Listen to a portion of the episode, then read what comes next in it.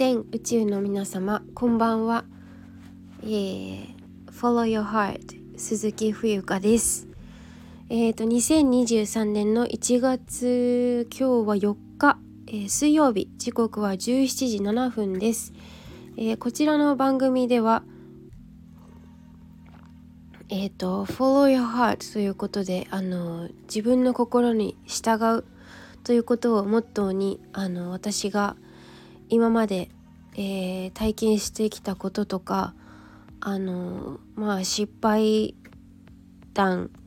まあ生活体験ですね。で得た知見など、えー、皆様にシェアできることをお話ししております。はい普段はうんとクレイセラピーの講座えっ、ー、と茶道を習って6年目に今年に入ってなるみたいなんですけどあのなるみたいってすごいあの他人事みたいになってるんですけどあの本当になんかすごく気合を入れているわけでもなくなんか続けていたら6年目でしたみたいなそういった感覚です。はい、えー、で茶道の座学ですね。えー、それからうんと実家がお茶屋さんなのでなのでえっ、とそのお店番で体験したお話だったりとか、まあ、いろんなことをあの人生って何だろうっていうところから切り口からいろんなことをお話ししている番組でございます。はい。えーと今日はですねあのアボカドシュリンプっていう私がすごく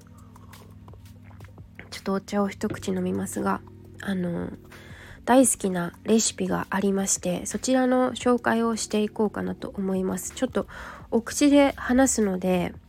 うまく伝わるかどうか分かりかねるんですけれどもあの私ができる限りえ分かりやすくイメージしながらお伝えできればいいなと思っておりますので是非あのおかずの一品っていうかとして えっ、ー、と参考にしてみてはいかがでしょうかという急になんか料理キッチンのキッチンっていうかモコズキッチンじゃないけど始まりましたがはいこれはねもうどれくらいかな。うーん。でも23年前とかかな。なんかすごく作りたくなってとにかくアボカドが好きだしえっとエビも大好きなんですけどまあ、なかなかねそんなにあの安価なものではないのでこの日本という国では。タイとかだと私すごいタイが大好きなんですけどあのエビとかすごい安いっていうかまあシーフードね。あのタイ語でアーハンタレーと言うんですけどあのシーフードのこと。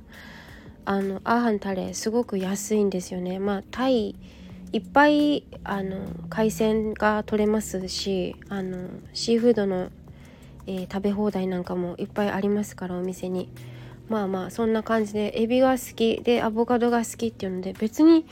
なんかレシピ見て作ったような覚えはないんですけどもしかしたら普通にあのインスタとかあとなんだっけラクシルじゃなくて えっと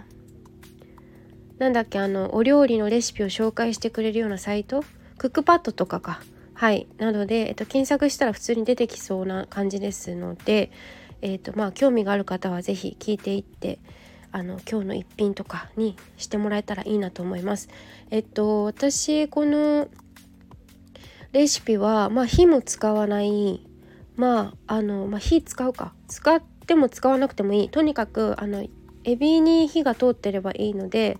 まあ電子レンジでもいいですし、まあ、電子レンジはねなんかその電磁波が気になるっていう方はそのそれを避けてもらってあの蒸すでもいいし茹でるでもいいしまあちょっと炒めてもらってもいいんですけど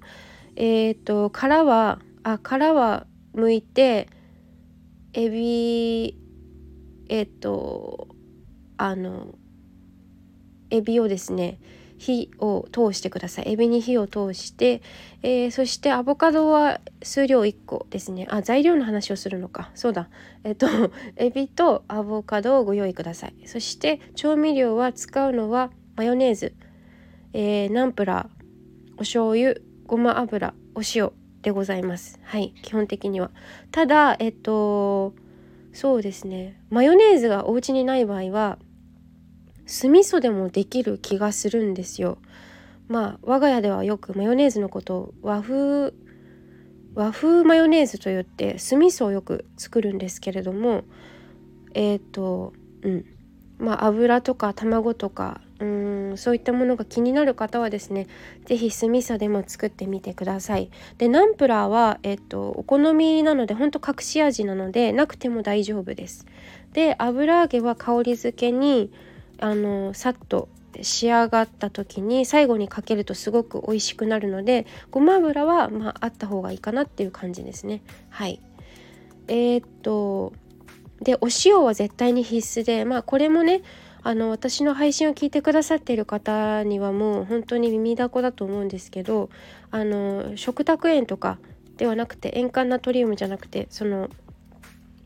きちんとした本物の、えーと、新宝塩だったり天日海塩クレイソルトでもいいです。あの本当にちゃんと天日干しされたあの変にこう蒸したじゃなくて、えっと、釜で煮たとか煮て乾かしたとかそういったことをしている塩じゃお塩じゃなくて本物のお塩を使うように心がけてください。はい、